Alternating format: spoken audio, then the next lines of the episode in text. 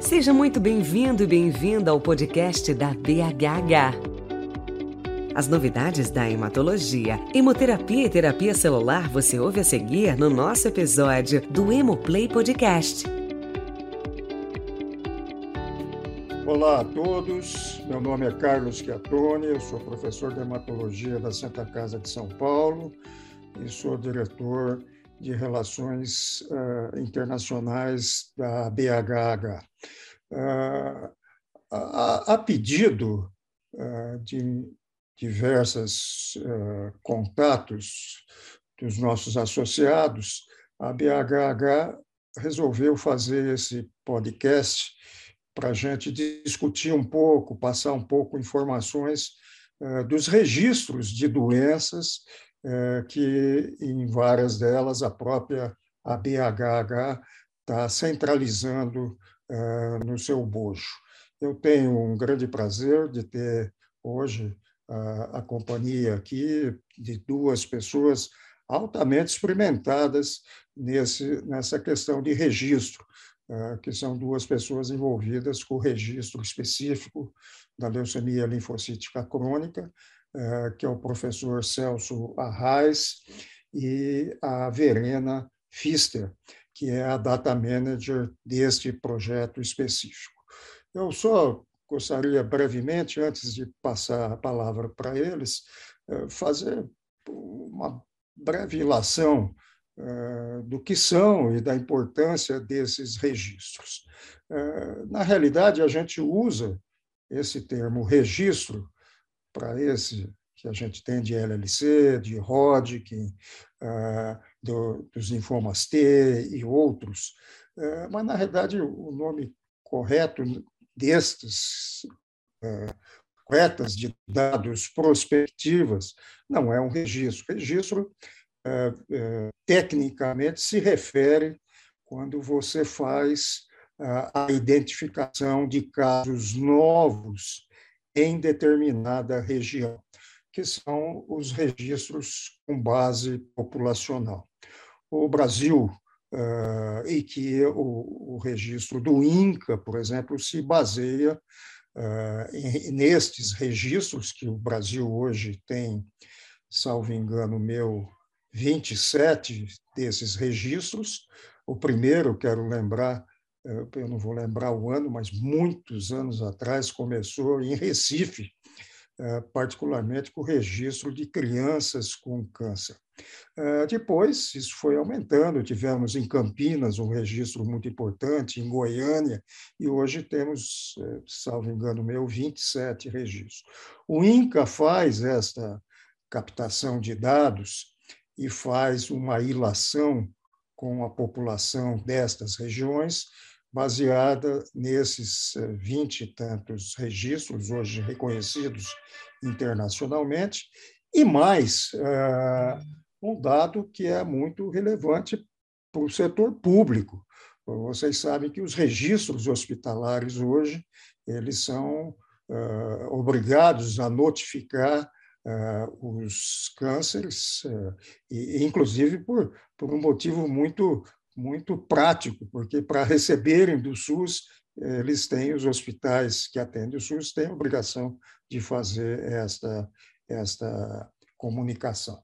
Eu, eu, eu diria isso, mas eh, sem desmerecer absolutamente esta, esse, esse registro, entre aspas, que nós temos hoje vários eh, em oncohematologia, que é onde a gente milita mais, ah, o, talvez o mais antigo, ah, se eu não estiver enganado, o Celso vai dizer com mais propriedade, é da própria LLC, que foi iniciado lá atrás com a doutora Mioco, com a doutora Vera, e hoje tem um número muito grande de casos e que e trazem informações muito relevantes. Eh, de como são tratados os pacientes. Talvez o Celso vá contar um pouco desses dados relevantes que o registro da LLC tem mostrado. Eh, esse, na realidade, deveria ser uma função do governo. Eh, talvez vocês saibam, os registros mais relevantes do mundo são dos países nórdicos, onde a medicina é socializada e todos os casos são registrados desde o começo do século passado. Portanto, são dados muito consistentes e que servem de espelho para outros países. Eu, eu fiz essa introdução, que pensei que fosse fazer menor, porque essa, esse, o objetivo desse podcast é que a gente faça um diálogo de forma informal. Então, eu já passo a palavra ao professor Celso para fazer suas considerações uh, a respeito dessa nossa conversa. Bom, olá a todos. Eu sou, como o professor Chiatoni falou, né, eu junto com uma equipe grande, a gente, na verdade, atualmente o registro ele é, graças a Deus, né, um registro grande, ele é bem representado, a gente tem três data managers e em cada serviço grande do Brasil a gente tem uma representatividade, a gente tem tido uma boa receptividade. Então é um trabalho grande, né, de, de muitas pessoas. E de fato, a gente tem hoje, está muito satisfeito com a qualidade do dado do registro. Então acho que uma das coisas que a gente queria discutir hoje é como se chega lá, né? Acho que a gente tem sido procurado, inclusive, por, por pessoas de outros países, né?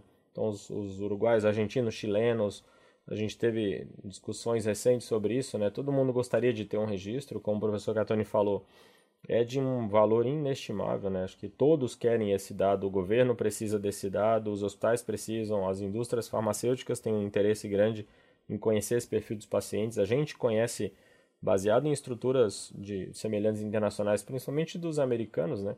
Que os dados do registro mostram que não, não se reflete aquilo que a gente vê do estudo clínico. E na vida real, então essa que é a evidência de mundo real, é diferente daquilo que a gente vê no estudo clínico, isso tem um impacto muito grande, né? Você imagina um, uma, um comportamento de uma doença ou de um tratamento, quando você reflete isso na vida real, isso é totalmente diferente e é o que a gente, de fato, como, como clínico, como gestor, como médico, como governo, precisa saber, né? Então, a gente queria discutir um pouco, e acho que a, a gente falar e passar um pouco do que, que a gente já aprendeu ao longo de todos esses anos, onde a gente já errou, e para justamente quem for começar a fazer, e não só em LLC, né? Acho que a gente no Brasil, como o professor Gatoni falou, muitos registros estão estão se estruturando e estão crescendo, e acho que é, não, não faz sentido repetir os erros, e no bom sentido, né? Os erros, na verdade, a gente chamaria de hoje de aprendizados, né? Então, hoje, no nosso registro, a gente tem quase 4 mil pacientes registrados dos quais a gente tem uma qualidade de informação de, de boa qualidade, testada, verificada em talvez uns 75% desses pacientes. Quer dizer que é um, que é um dado bastante robusto. Né? A gente tem uma. A gente consegue analisar mais ou menos essa porcentagem dos pacientes. Recentemente, a, a Verena publicou um, um artigo de, de bastante relevância, com um número próximo a esse né, que eu comentei, comparando resultados e características clínicas, biológicas e, e acesso a fatores prognósticos e acesso à terapia entre hospitais públicos, hospitais privados. E dentre os públicos a gente ainda consegue separar hospitais universitários e não universitários. E mostrou um resultado muito significativo, uma diferença brutal. E algo que é importante, é relevante, a gente tem que falar sobre isso, temos que trabalhar em cima disso para corrigir essas distócias e acho que o principal achado do trabalho não só mostrou que o público está indo pior do que o privado, como que o privado também precisaria melhorar muito. A gente tem pouco dado de estratificação de risco de boa qualidade, a gente tem pacientes mais velhos fazendo tratamentos que não são adequados para a idade deles, pacientes jovens fazendo tratamento inadequados para a faixa etária. Então, tudo isso tem que ser corrigido e acho que a Contextualizando também antes de passar para a Verena, a gente, como o professor Chiatoni falou, o registro ele existe desde 2004.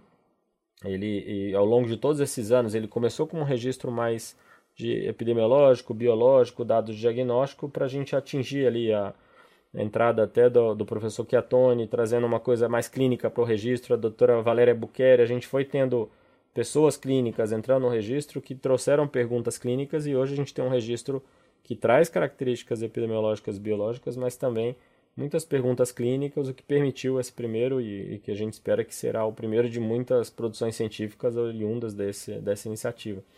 Então a gente tem essa, essa característica que é mais ampla atualmente, é um, uma ficha, uma CRF, né, uma ficha de coleta de dados, ela foi trabalhada ao longo de muito tempo e a gente hoje tem um, uma ficha que a gente considera mais próxima do ideal, ela é abrangente, ela é ampla, e ela consegue ser preenchida de uma forma racional, inteligente, né?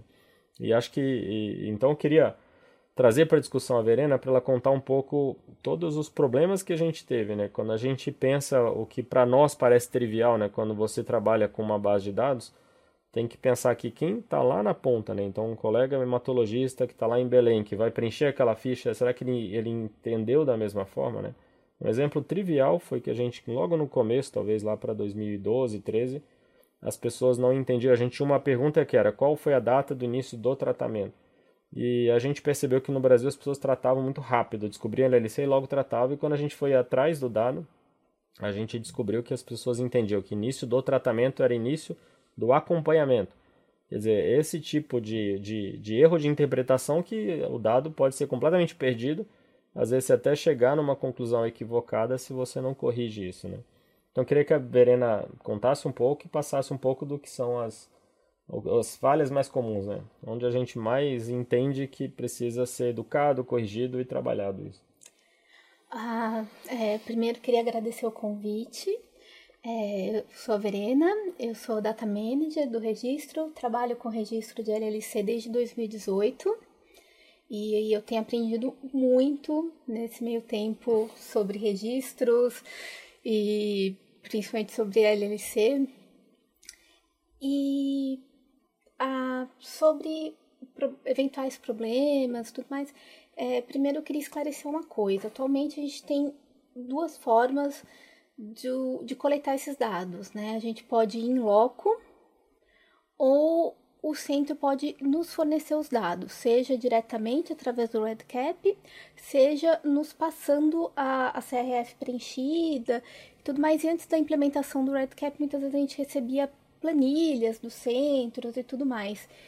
Isso gerava uma dificuldade muito grande, porque cada centro preenche, tem a sua própria planilha, tem preenche as informações da sua forma e às vezes era tinha dificuldade de conversar, de entender qual era a, a organização dos dados do que o centro nos passava para o nosso, assim. Então, tem centro que coloca direto a idade, não a data de nascimento, a data do diagnóstico, né? Então, havia alguns probleminhas que às vezes a gente tinha que entrar em contato com o centro para esclarecer.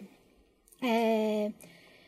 Também, assim, como o Dr. Celso disse, tem algumas questões assim, por exemplo, a data do, do diagnóstico. A gente tem alguns exames que a gente pede do diagnóstico. Às vezes o, o centro não tem o paciente desde o diagnóstico, o paciente foi encaminhado, teve um diagnóstico em outro centro.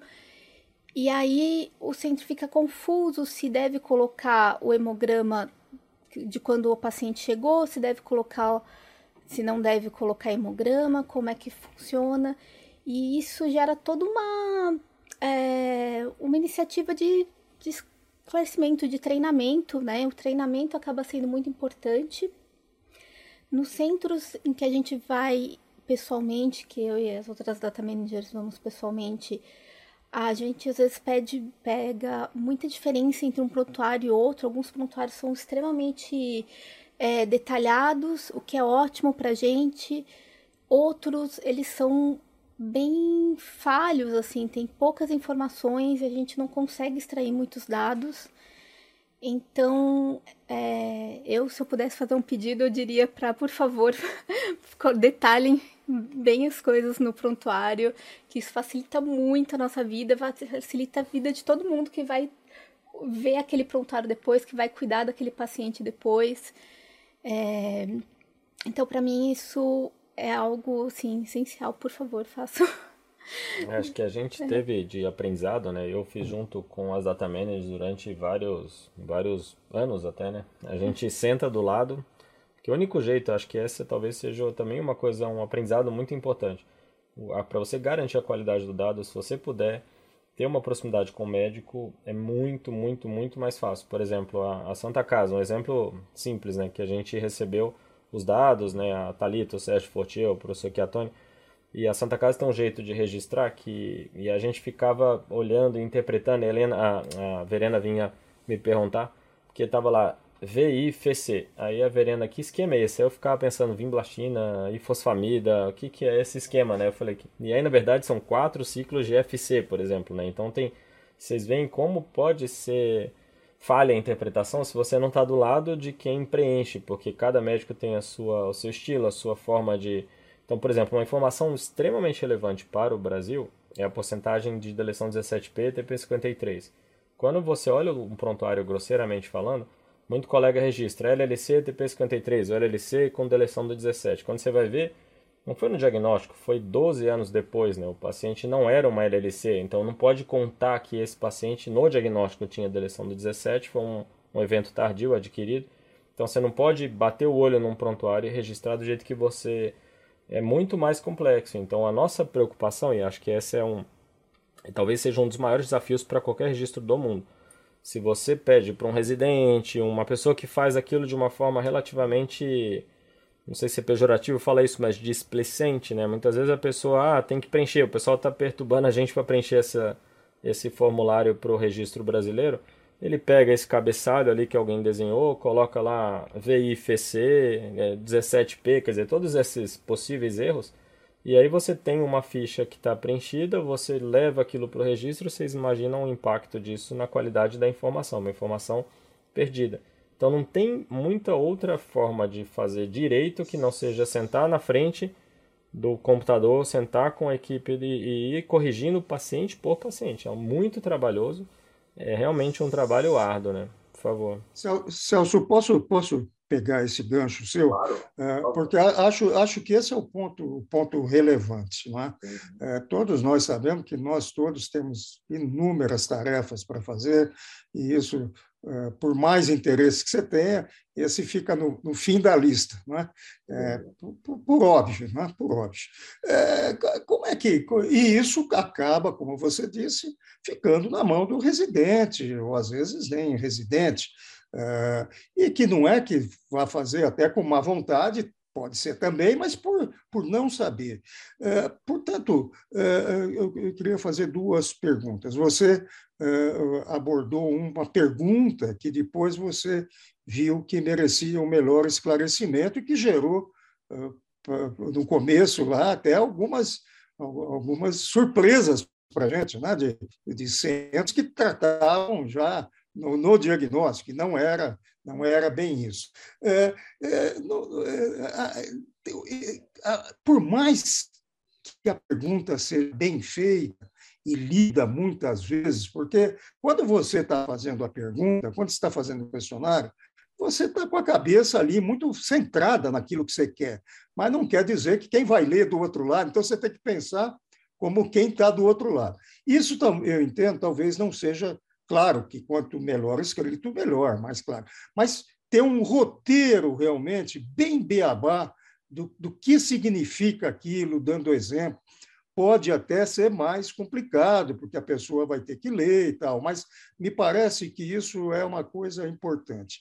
E como uh, você vê, uh, e, portanto, para você ter gente fazendo isso, de alguma forma, você precisa ter alguma remuneração para isso, que seria o ideal. E para fazer a remuneração, você tem que ter um suporte financeiro. O suporte financeiro, eh, que deveria ser de algum órgão de fomento, é mais difícil, mas pode ser, como alguns são, o de TE, eh, tem um suporte da indústria. O que é uma zona, eu estou fazendo duas, duas, três perguntas para você, né? O que é uma zona cinza?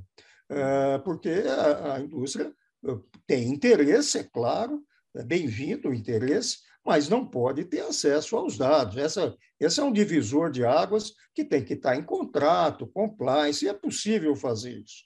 E, às vezes, quando isso vai passar num CEP de algum centro, alguns muitas vezes questionaram isso, quer dizer, qual era a ligação da, da indústria farmacêutica, que, que, que, que, acesso elas tinham e tudo mais. Então, só resumindo, três pontos. É, a questão é, da, da CRF é, ser o mais claro possível e ter lá um, um, um roteiro de como usar e como estimular, de alguma forma, para você ter gente mais qualificada. E recebendo para isso, por óbvio, para preencher esse dado, e essa relação com o suporte da indústria farmacêutica. Como você vê esses três pontos? Acho que são super relevantes os três, né? A primeira parte, assim, a gente realmente o registro ideal é que seja uma ficha simples. Quanto mais simples, melhor, porque quanto mais simples, mais chance das pessoas entenderem, preencherem adequadamente. É um paradoxo ao mesmo tempo, né? Porque a gente quer uma ficha simples e a gente começa a ter perguntas que não são tão simples, né? Então, o mais simples possível, vamos dizer, uma ficha de uma página, você conseguiria saber as características, idade, BINE, coisas gerais do Brasil. Como foi a primeira publicação lá, aquela nossa de 1903 casos, eram dados mais simples, né? Quando você vai para o dado mais complexo, né, a ficha se torna mais complicada de preencher, mais falha. Quanto maior a ficha, mais as pessoas vão errar no preenchimento. Isso é fato, não tem dúvida. Mas ao mesmo tempo esse é um equilíbrio muito difícil. Por isso que eu falei que acho que a nossa ficha chegou mais perto possível disso, que ela não é exaustivamente longa e ao mesmo tempo ela não é uma ficha tão resumida que não permita a gente fazer perguntas muito relevantes para o clínico. Né? A gente, exatamente por essa demanda aí, a gente tem uma, uma, uma demanda internacional, né? pessoas estão querendo aprender com o registro brasileiro de LLC, então o que a gente pensou é, vamos criar esse roteiro que vai ser útil tanto para o Brasil, como a gente poderia traduzir esse roteiro e transformar isso numa o que a, o que a gente mais cedo discutindo, um benchmark, né? Falar, o registro vai servir de um, de um modelo para outros registros, até para outras doenças, porque não é muito diferente, né? Então você, isso que a Verena falou, parece uma coisa óbvia, né? Mas quem faz uma base de dados, coloca idade, se pensar numa doença como a LLC, né? O paciente foi diagnosticado em 93, e aí hoje ele tem 79 anos, só que assim, qual que é a data dele do diagnóstico? Não é 79, quer dizer, isso faz 30 anos o diagnóstico dele. Então é um erro. Essa, muito... essa, essa é uma coisa tão simples e que, via de regra, a gente erra nisso. Até nos nossos prontuários, quando eles eram manuscritos, né? Quer dizer, você tem a, a data de nascimento. Exato, porque tem, isso não vai mudar, né? Quer dizer, sempre... Esse é um dado, esse é um exemplo, talvez o mais o mais relevante não é, de, de, de, ter. E é parecido a data do tratamento, então assim, os, como eu falei, são coisas muito comuns, né? A gente tem uma então acho que é a elaboração desse roteiro, porque eu falo isso muito com a Verena, com a Flávia, com a Fernanda, né? Para elas é óbvio. Elas ficam até irritadas, falando como que a pessoa preencheu isso. Eu falei, ah, para vocês é óbvio, porque vocês fazem isso. E realmente foram dias inteiros que nós ficamos na frente de um computador revendo o prontuário.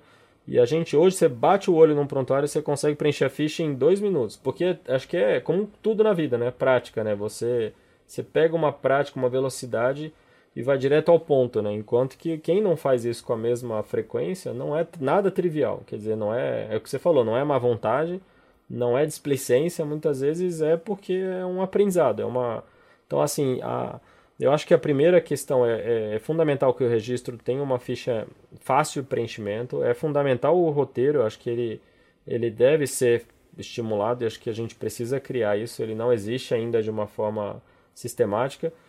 O terceiro ponto sobre o financiamento também é a gente tomou esse cuidado, o registro brasileiro de LLC ele é da Associação Brasileira de Hematologia e Hemoterapia, ele não é onde nenhuma empresa, nenhuma empresa tem acesso a nenhum dado. A gente até por uma por uma transparência é obrigatório, isso está em, em, em contrato e o registro que a gente pode fornecer. Então, qualquer, qualquer das empresas e várias empresas farmacêuticas patrocinam o registro brasileiro. O que a gente o que eles têm como demanda é se vocês puderem trazer um, uma análise, né, qual que é atualmente o número de casos incluídos, quer dizer, não tem nenhuma identificação, a gente consegue fazer uma entregar isso, né? A gente, ó, atualmente o registro é assim, de 21 para 22 progrediu tanto, a gente incluiu tantos casos, a gente tem tais características, isso a gente consegue entregar, mas nenhum tipo de dado bruto, nenhuma identificação e nenhum acesso ao dado, né? A gente consegue então tem sido muito boa a relação, uma relação muito saudável. E acho que a ideia, quanto mais a gente puder, inclusive, como você colocou, né? Será que o governo não poderia nos ajudar nisso, né? Algum tipo de fomento? Será que, que associações de pacientes, quer dizer, tantas pessoas têm interesse né, nessa informação que a gente teria, teria uma necessidade de, de ser mais abrangente mesmo. E até internacionalizar, quer dizer, o que a gente o que a gente estava conversando é que será que em vez da gente ensinar a todo mundo e cada um ter o seu registro, será que a gente não poderia pensar numa coisa, outros países se juntarem numa iniciativa ampla e a gente ter uma. Eu acho que o maior desafio, disparadamente, é, é a data manager. Para mim é, é, é, uma é uma um personagem mais importante num registro, porque se a gente e um data manager treinado, porque se você o que a gente teve de experiências equivocadas foi isso. Ah, eu tenho a data manager no nosso serviço. Só que é um treinamento, isso que eu falei. Não, não adianta. Se é uma pessoa que está acostumada a registrar outras coisas e ela recebe essa CRF, ela vai cometer os erros que a gente cometeu no passado. Então, acho que, sem dúvida, é importante ter, mas que tenha, tenha que haver um, um, uma iniciativa de educação continuada, de maneira que a gente esclareça as dúvidas. A gente percebe isso. Rotineiramente, você vê, ó o serviço X ali na, naquele hospital Y repetidamente faz o mesmo erro. Então acho que a gente está precisando chamá-los e mostrar, ó, não é para ficar atualizando o BINE, por exemplo. O BINE é BINE ao diagnóstico, ele não fica atualizando, né? Não, a pessoa não passa de, ah, agora ela virou BINE-C, não. Esse paciente ele era BINE-A no diagnóstico. A gente não está perguntando se ele virou, ele não, não existe isso, né? Você não precisa ficar atualizando hemograma, que é o que a Verena falou. As pessoas às vezes atualizam o hemograma. Hemograma ao diagnóstico. Não é para atualizar o hemograma. O hemograma ao diagnóstico era assim, nunca vai mudar. É igual a data de nascimento, né? Nunca vai mudar o hemograma do diagnóstico. Então não é para ficar. Não existe essa opção de você ficar mudando, atualizando coisas que não são atualizáveis, né? E, e, às vezes eles, inclusive, atualizam algumas coisas, não atualizam outras, e quando a gente vai analisar, a gente fica doido. Então, a, a gente vê lá BNC e aí você vê o hemograma do diagnóstico não 14 bate. de hemoglobina, 200 mil plaquetas. É, né? Não é BNC. Você... Né? Não, não, não e aí você vai entrar em contato e fala, não, não era, mas aí virou e tal. Mas a gente deixa lá, a gente especifica tudo ao diagnóstico. Tem tudo isso. Precisa de um certo cuidado também, assim, de a, ao ler, né, entender direitinho, porque às vezes isso é um problema que eu vejo muito com é, data managers do TMO, que eu tenho certo contato. É, muitas vezes o serviço pega uma enfermeira, alguém, e fala assim: Tó, você vai registrar os casos sem um treinamento específico, com a pessoa ainda tendo que fazer as outras funções dela, e a pessoa fica louco e se vira, assim, se vira com o que tem. E, e de, dedica uma, duas horas do dia para tentar fazer aquilo, enquanto tem outros, outras Não, funções. Uma, duas horas por mês, né? Porque por dia seria ótimo se fosse.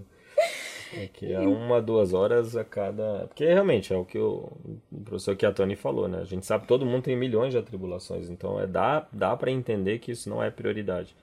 E acho que isso entra numa discussão que a gente precisa ter mesmo, né? Como financiar, como remunerar. Quer dizer, se a gente puder remunerar e que isso é um estímulo, é inevitável, né? Quando eu tive na Europa, eu, eu participava do registro europeu de transplante, todo o serviço que inclui paciente ele é remunerado e, e existe até um, um, o contrário, quer dizer, nos serviços franceses, por exemplo, se você não registrar o dado, você é punido.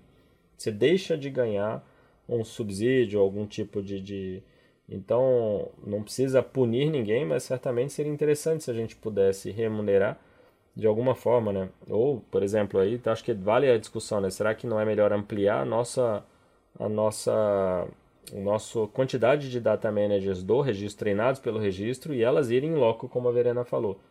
Pessoalmente, o, o que mais dá certo é essa experiência de você ir até lá sentar e fazer, porque quanto mais você terceiriza, pior a qualidade da informação por, por todos esses argumentos que a gente falou, né? É, eu só vejo um problema nisso, assim, que é um problema assim, em São Paulo é tranquilo, porque tem eu, tem a Fê, que somos exatamente aqui de São Paulo, então a gente consegue ir nos centros e, e pegar os dados. Só que a gente tem uma concentração muito grande de centros no Sudeste, principalmente em São Paulo.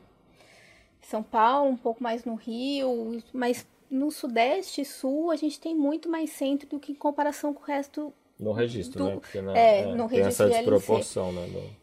E... Acho que o doutor Kiatan tem uma pergunta. Ai, desculpa. Não, então só. Não, só mas pode finalizar e ele, ele. É, então, assim, eu só vejo uma dificuldade nisso, justamente eu vejo uma vantagem no treinamento, justamente para esses centros mais distantes em que a gente não consegue ir, ou não consegue sempre. Se a gente conseguir, tipo, viajar para lá, a gente vai pegar os dados, sei lá, o quê, uma vez a cada seis meses, não uma vai vez ser uma por coisa. ano, é. é, mas para LLC eu não vejo problema. Não é uma doença que, que uma vez por ano você consegue você consegue bastante informação. O comportamento indolente da doença ele ajuda nesse sentido. né? Sim. Eu tenho duas questões para a Verena. É, você, eh, nós não vamos conseguir mudar os centros. Né? Cada um tem, vai ter lá a sua peculiaridade e tudo mais. A gente vai poder melhorar o conceito de registro, mas mudar o centro, não. Eh, Mas eu, eu- a minha pergunta para você, à medida em que você vai mantendo esse contato mais eh, íntimo, telefonando para eh, esclarecer alguns dados, você observa que esse contato melhora depois a coleta de dados ou eh, a pessoa que está do outro lado é sempre substituída e isso é um, é um ciclo vicioso e nu- nunca acaba produzindo um resultado definitivo.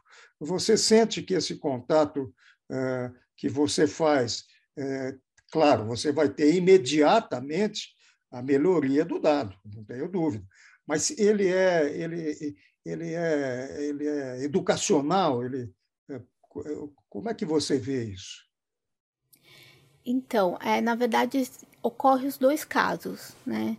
Então, tem centro que eu vejo que tem uma.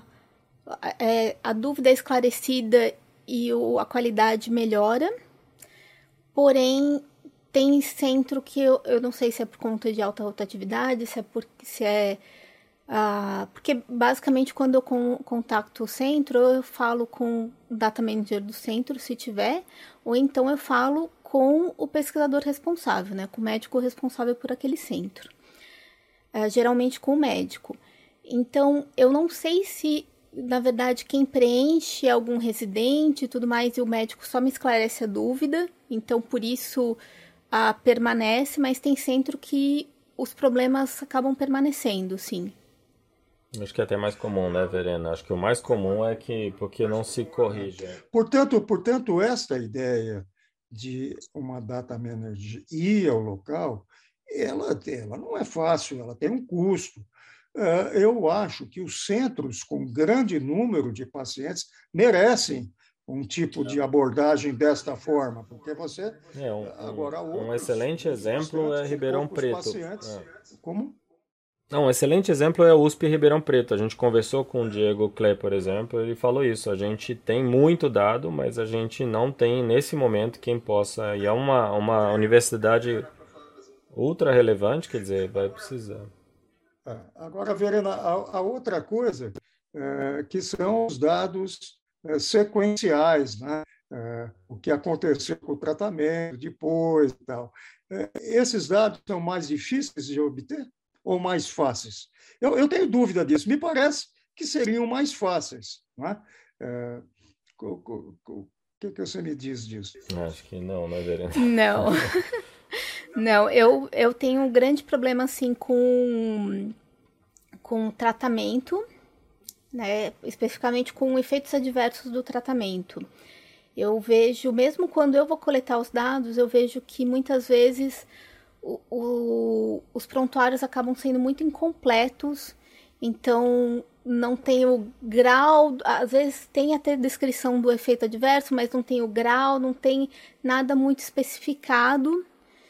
E, e assim, não, não tem, muitas vezes não tem nem é, muito o que foi feito, assim, sabe? A Verena, acho que É. elas todas consultam muito a gente, né? Porque às vezes o, o colega, a gente sabe que isso é comum, né? Como clínico, né? Então, por exemplo, tem muita gente, ah, faz um, um COP redutor, faz uma ciclofosfamida em dose alta. E depois vai começar um ibrutinib, por exemplo. Então a Verena fica doida, ela me pergunta, como que eu registro isso, né? O paciente fez a primeira linha, foi uma ciclofosfamida ou foi ibrutinib? Ele fez um COP redutor e depois um venetoclax em primeira linha, ou mesmo fez um COP redutor e depois um FCR. Quer dizer, tem vários hábitos institucionais que não estão nem no estudo clínico, né? Então, como é que você registra isso? A primeira linha do paciente foi FCR mais CVP? Quer dizer, não é, não existe, né? Então, na verdade, não. Quer dizer, a gente como clínico sabe que o tratamento era FCR por algum motivo, talvez até algo que a gente precise corrigir até em termos de educação, né? Que acho que é, inclusive, do comitê de LLC da BH, que é o... E mesmo do grupo brasileiro, né? A gente tem feito várias estratégias de educação para evitar essa, essas, vamos dizer, essas criatividades e que muitas vezes é muito difícil registrar, né? Para você registrar o dado correto, o paciente foi tratado com FCR, mas fez um ciclo inicial de um COP redutor. O paciente fez, e o que acontece muito, né, Verena? Ah, fez três ciclos de FCR e depois parou Ritux. Ou fez dois FCR e depois mudou para Ibrut. Ou fez... Então tem todo tipo de possibilidade, isso na primeira linha, né? Por isso que a gente quando a sua pergunta é se o sequenciamento era mais fácil, às vezes a gente olha aquele cabeçalho para você entender a, a, a, sequência de eventos, até porque o, os eventos são dinâmicos, quer dizer, o paciente começou em Brutini, fez uma fibrilação atrial, depois começou um veneto, fez uma neutropenia, depois começou um...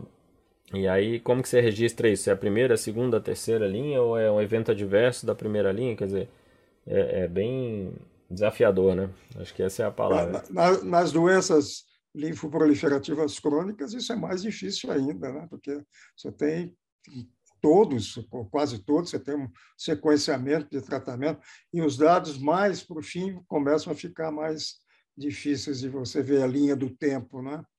Eu, eu, eu, eh, eu queria eh, fazer, eu não sei se do ponto de vista da gestão, eh, eu só queria, Verena, você lá atrás falou em Red Cap. Eu não sei se as pessoas que nos ouvem todas sabem bem o que é isso. Só fazer uma pequena, uma pequena, um pequeno comentário a respeito, por favor. Ah, claro. É assim, o RedCap é um sistema de captura eletrônica, uh, gerenciamento e, e, armazenamento de dados, né? Então, a, ele é gratuito, você. É importante. Sim, sim. Para pesquisa ele é gratuito, né? Então você tem o. É, ele é da Universidade de Vanderbilt, foram eles que desenvolveram. E, e aqui no Brasil a gente tem o consórcio RedCap Brasil, que eles dão suporte também para as instituições que querem implementar, né? Eles ajudam nisso, tem, eles dão tem os cursos, tem a, tem uns encontros para mostrar novas funcionalidades, é, é, bem legal. E então assim, é basicamente um você vai ter um acesso para um site. Você tem até um acesso offline também, uma opção de offline, mas que não é muito recomendada, é só mais recomendada para alguns tipos de estudos. Esses de registro eu particularmente não recomendo, porque para usar essa funcionalidade offline, você baixa tudo e depois você tem que fazer o upload de tudo. É meio complicado, assim, em termos de segurança e tudo mais. De, de segurança, assim, de, de, você ter tudo garantido que tá bonitinho, assim. Então, isso é melhor para estudos mais fechados, em que você tem que coletar algum lugar, alguma informação, fazer um questionário em algum lugar que não tem é, acesso a, acesso por, internet. por a internet. Então, você tem que levar o dado, o questionário offline para a pessoa preencher e aí depois você, você sobe esse questionário, né? Então, para isso, ele é muito bom. Mas para esses registros, eu particularmente, como é muita gente, muitos centros, eu não recomendo, tá? Mas você, basicamente, então você acessa um site, você usa o seu login e você vai ter acesso aos, aos projetos em que você participa. E, e aí você pode acessar o projeto, verificar os pacientes que você já tem, né, os casos que você já tem, editá-los, uh, adicionar novos casos, enfim, ele tem uma série de funcionalidades. É, você pode até gerar uns relatórios rápidos, assim, é bem legal. Eu tô adorando mexer com RedCap. Eu recomendo para todo mundo que queira usar. Eu tenho... Desde videogame, né? Cada um tem uma diversão na vida, né? eu, eu, eu, eu tenho a impressão que a gente foi abrangente em várias coisas. é, mas vou deixar vocês é, se entendem da mesma forma. Mas, Celso, eu gostaria de deixar uma última é, consideração, que acho que é muito relevante nesse registro, para você fazer algum comentário. Quer dizer, que é do compromisso com as pessoas que estão envolvidas da política de publicação. Acho que isso é muito relevante e, e, e, o, e o, compromisso da política e, a credibilidade de que assim será feito. Acho isso um ponto muito relevante até para estimular as pessoas Sim. a participarem. Você não, gostaria de fazer um, um pequeno comentário sobre isso? Não, fundamental, excelente levantar isso, realmente acho que é de extrema relevância. A gente fez já várias reuniões do Grupo Brasileiro de LLC e a gente estabeleceu em grupo as regras de publicação. Então, acho que é muito importante deixar isso bem claro, transparente para todos os médicos que incluem pacientes no registro, que isso para a gente é uma, é uma pedra fundamental de ética e de transparência para que seja estimulada a inclusão de pacientes e que todos os, os centros que incluírem um número relevante de pacientes certamente vão estar entre os autores. A nossa, a nossa política de regra de publicação é em relação ao envolvimento que aquelas, cada um daqueles pesquisadores teve no, no, numericamente e também o, o, o, tanto que eles se envolveram na redação do manuscrito, na redação, na elaboração e na análise dos dados, na, na, na ideia, né? Então, recentemente teve um colega que teve a ideia, vamos analisar infiltração do sistema nervoso central em LLC. Então a pessoa deu a ideia, ela estabeleceu ali um, uma, uma, um projeto, um plano de ação. Cada centro que inclui um número maior de pacientes vai estar incluído dentre os autores, todos os demais ficam nos agradecimentos. Então a gente tem isso muito claro, muito transparente. Não existe a possibilidade de que uma, um, todo esse esforço não seja reconhecido dentre os autores e isso tem sido muito claro. A gente como você recentemente a gente teve nessas né, experiências, a gente coloca ali, estabelece um texto, ó, tal centro inclui tantos pacientes, para esse número da direita três autores, para esse número da direita dois autores, e isso tem sido sistematicamente, e sempre que tem dúvida a gente deixa bem aberto, ah, você quer discutir, vocês não concordam, vamos, vamos repensar, né? As data managers também são valorizadas e entram no, no escopo dos autores, então a gente tem sido muito muito correto nessa parte, né? Acho que foi uma importância. Tem uma questão também que eu acho que eu, só para finalizar também, que eu, que eu queria trazer esse recado, que também é um aprendizado que a gente queria transmitir para todos, que é em relação à perda de segmento.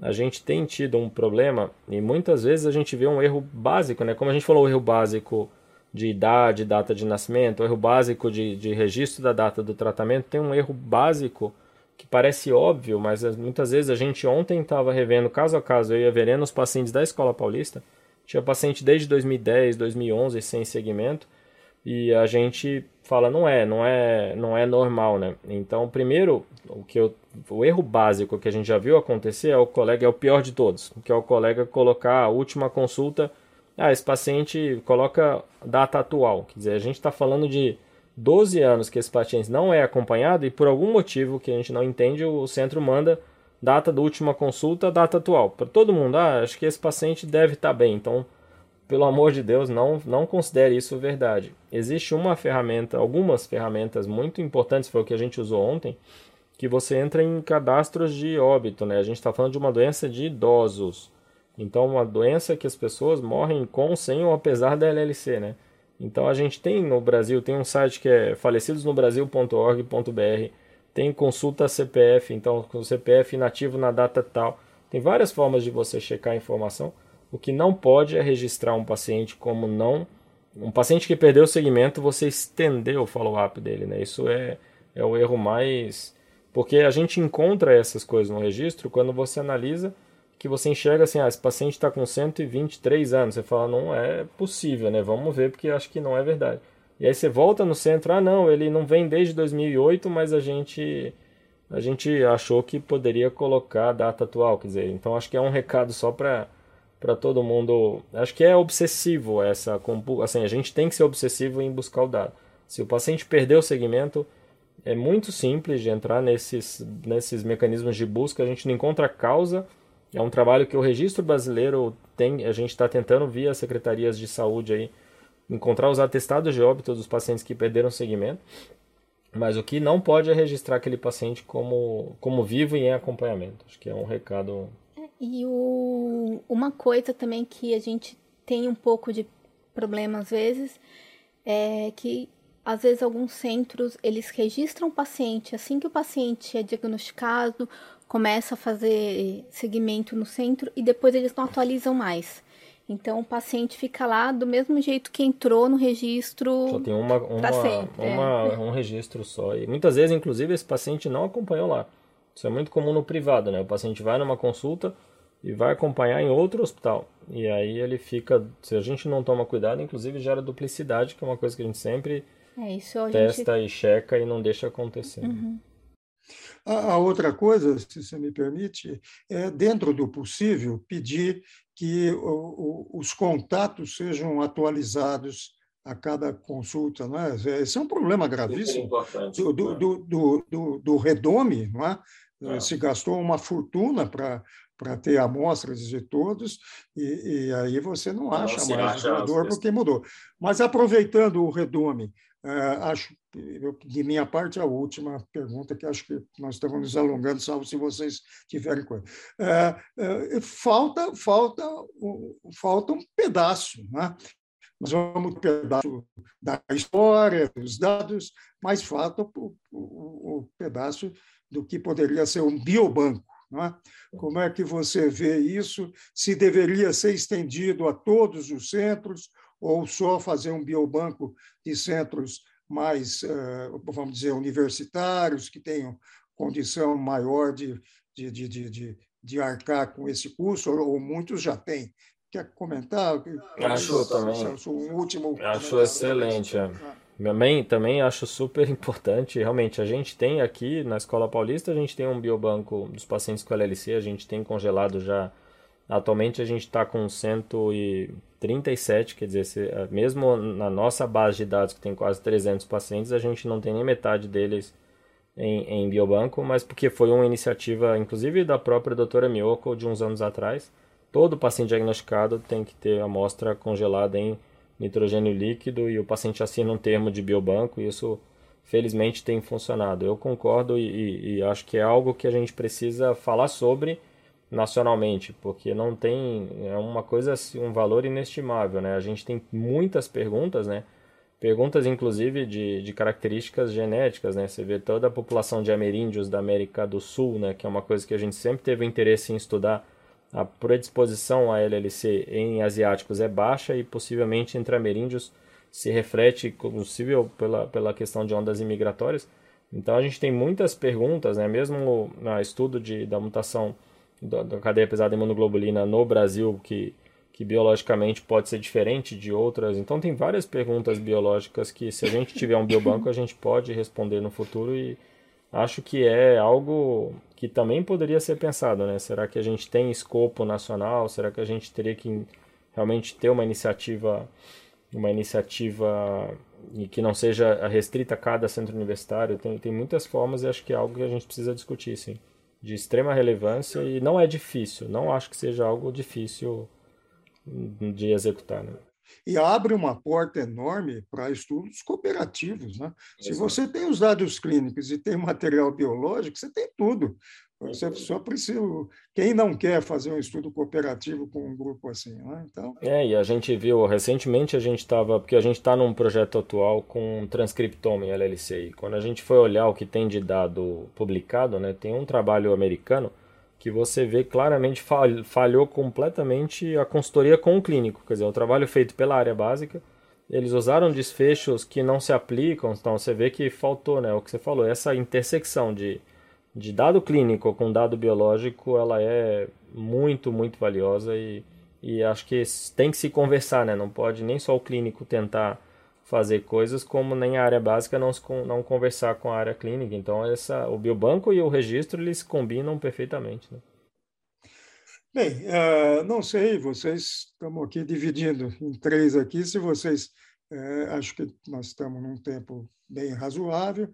Se há alguma coisa mais relevante, se não, eu, eu acho que não. Acho que... Vocês querem fazer alguma consideração final? Não, agradecer, acho que agradecer a iniciativa, acho que muito. E a gente está super aberto à disposição, acho que para quem quiser ainda, a gente tem 43, né, Verena? Centros no registro? Não, tá 40. com mais. Tá com. É que assim, no projeto do registro tá com 52 ou 53, se eu não me engano mas nem todos mandaram Pacientes dados registrados ainda. a gente ainda estava 40 e pouco. Né? É, acho eu que, acho que sim. Né? Então a gente estimular todo mundo que quisesse se associar e participar, porque a gente é super aberto e todos que já estão associados que, que possam interagir. E quanto mais a gente aproximar a comunicação, melhor vai ficar. Né?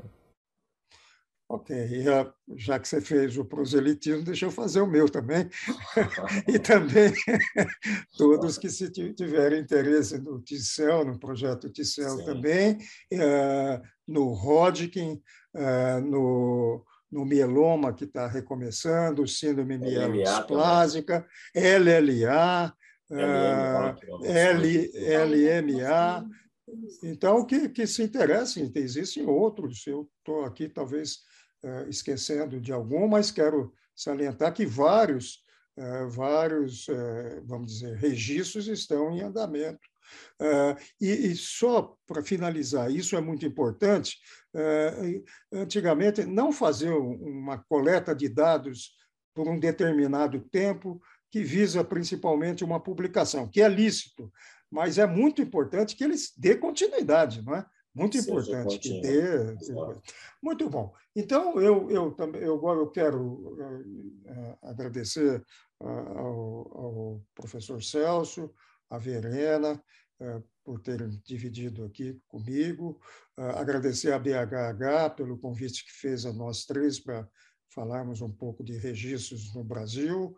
Usamos a LLC, porque tem uma relevância muitíssimo grande como, como modelo para a nossa discussão, e quero dizer que esta, esse podcast vai, tá, fica gravado entrando no site da BHH, no Emoplay uh, e também uh, nas plataformas podcast, Spotify, né? Quer dizer, tem. Exato. Então, uh, agradeço e até, até a próxima. Um abraço a todos. Até mais, muito tchau, obrigada. Tchau, obrigado. É um prazer ter você ainda mais perto da BHH. Com acesso a muita informação sobre as especialidades e diversos temas pertinentes na voz de quem entende.